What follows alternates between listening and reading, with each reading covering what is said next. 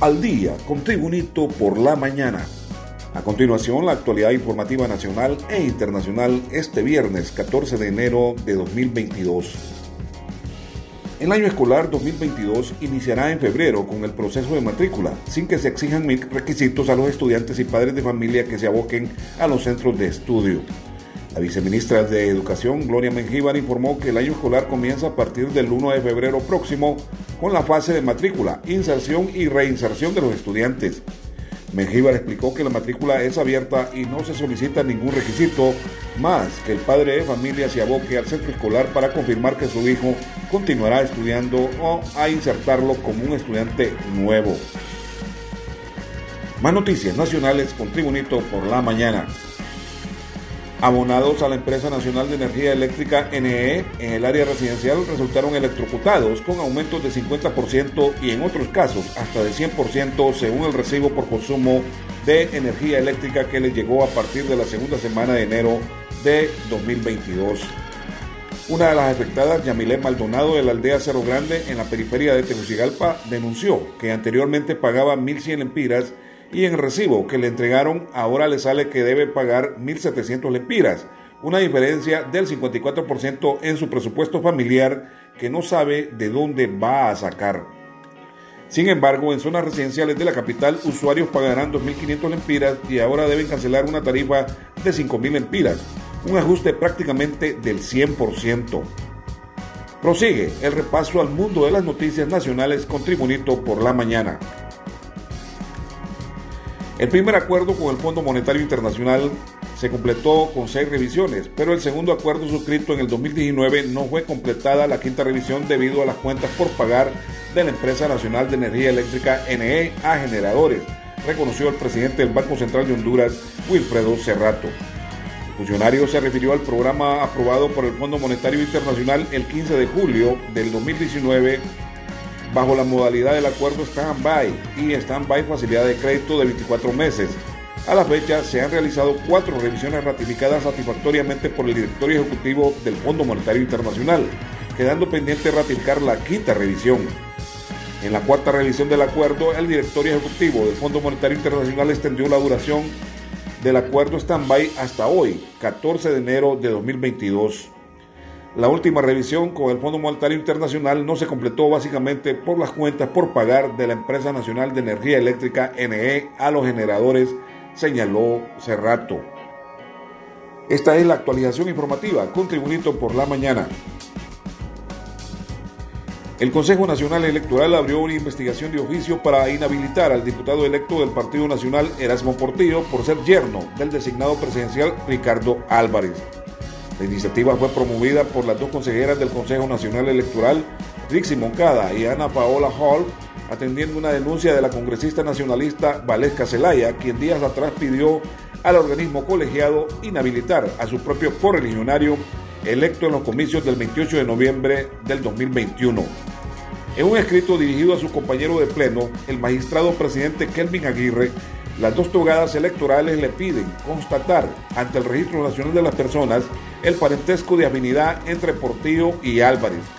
Las dos peticionarias recuerdan que el artículo 99 constitucional prohíbe elegir como diputados al cónyuge y los parientes dentro del cuarto grado de consanguinidad y segundo de afinidad de los designados presidenciales. Continuamos con las noticias en Tribunito por la mañana.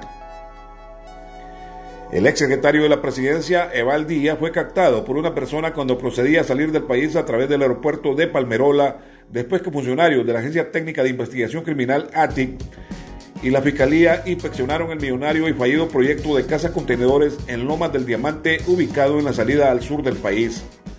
La imagen fue publicada en las diferentes redes sociales y así lo denunció el expresidente del Colegio de Periodistas, Dagoberto Rodríguez. El Ministerio Público investiga al exministro de la Presidencia por casas contenedores adquiridas por un costo de 1.200 millones de lempiras. Más noticias con Tribunito por la mañana. En los primeros días del 2022, más de 400 accidentes han dejado más de 110 lesionados y 57 muertos a nivel nacional, reportó la Dirección Nacional de Vialidad y Transporte. El jefe de la sección de investigación de accidentes viales, Darwin Hernández, indicó que hemos visto un aumento sustancial tanto en los accidentes de tránsito como en las personas fallecidas y en los lesionados.